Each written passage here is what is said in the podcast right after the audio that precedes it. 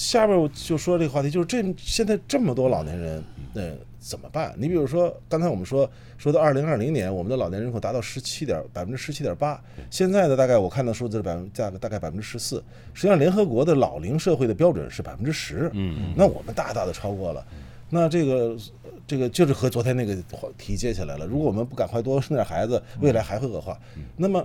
即使生，其实这个趋势是已经遏制不住了。那怎么办？其实这两年我们看这个电视里或者媒体上不断的有这种关于孝敬父母啊这种广告，有时候看的我都觉得有点太多了啊，太沉重了。为什么这个这个孝敬父母、常回家看看，突然间变得这么重要的一个话题了？其实就证明这养老这个话题不光是我们个人感觉沉重，其实这个社会也很也感觉很沉重。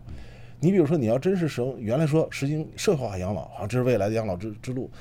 但你发现在中国这样一个社会里实行社会化养老，其实。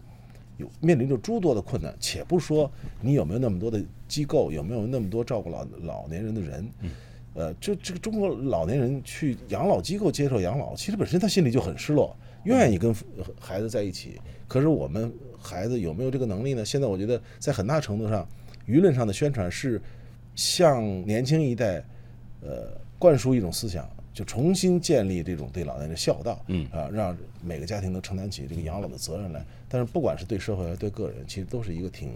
大的也挺难的一个话题。